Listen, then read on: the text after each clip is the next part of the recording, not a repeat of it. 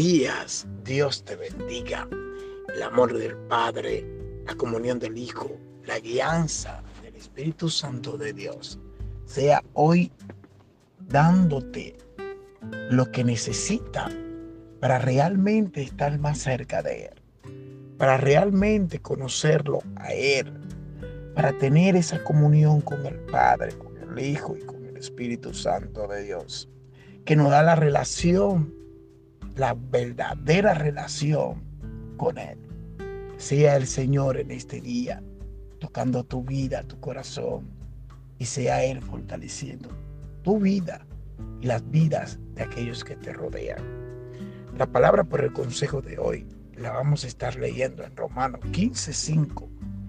El apóstol Pablo le habla a la iglesia de Roma y le dice así, y que el Dios de la paciencia y del consuelo le conceda tener el mismo sentir los unos para con los otros, conforme a Cristo Jesús.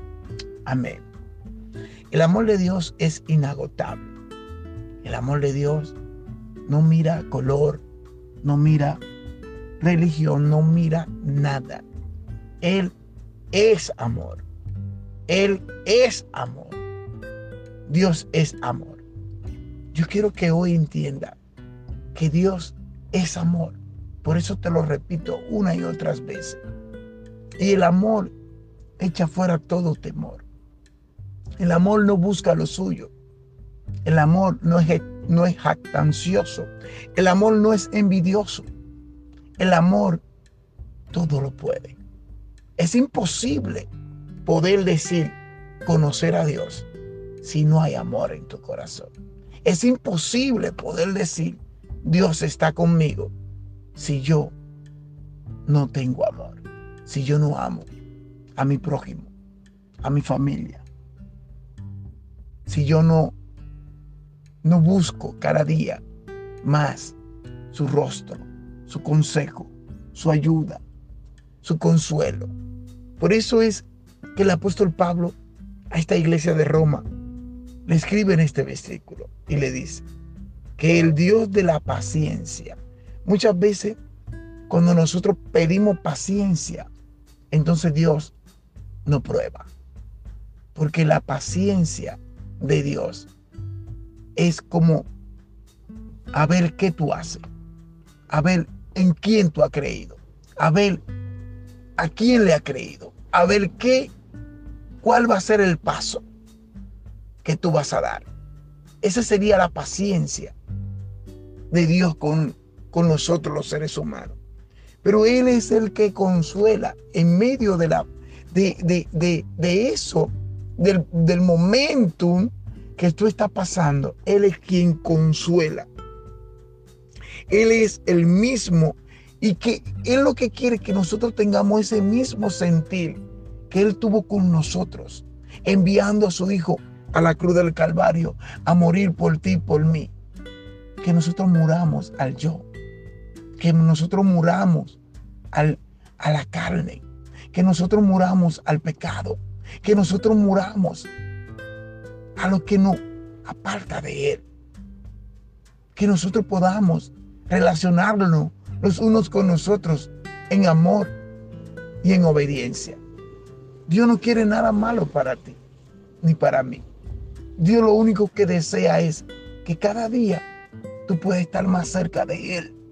Que cada día tú lo conozcas más. Que cada día tú conozcas un nuevo atributo de Dios. Una nueva promesa de Dios para ti y para mí. Ese mismo sentir es lo que Él quiere que nosotros reflejemos al mundo y al, y al prójimo y al prójimo que nos rodea. Y conforme a como ya Cristo lo dio todo por ti y por mí en la cruz del Calvario. Él quiere lo mejor para ti. Oh amado, Él quiere lo mejor para ti. Él no, Él no quiere nada que no sea para que sea para tu entera edificación en todo lo que tú hagas en cada uno de tus pasos. Lo único que el Señor desea es que tú seas prosperado en todo lo que tú hagas. Pero así como prospera tu alma en Él. Porque de qué me vale tener prosperidad de la palabra, tener palabra de Dios, tener unción de Dios, tener todo lo que yo quisiera del Señor.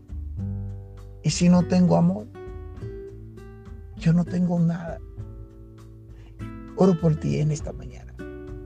Quiera Dios y al Señor toque tu corazón. Esta palabra transforma tu vida a tal punto que tú lo veas a Él y que tú lo escuches a Él por medio de la palabra, no a mí. Yo solamente soy una vasija y de barro que fácilmente se puede romper. Pero qué bueno que el Señor, esa vasija vuelve de nuevo, la tomas en sus manos y la forma de nuevo. Que Dios, te, que Dios te dé la forma que Él quiere que tú tengas para obedecerle a Él, para mirarlo a Él, para seguirlo a Él y para buscar su rostro cada día. En el nombre de Jesús. Amén.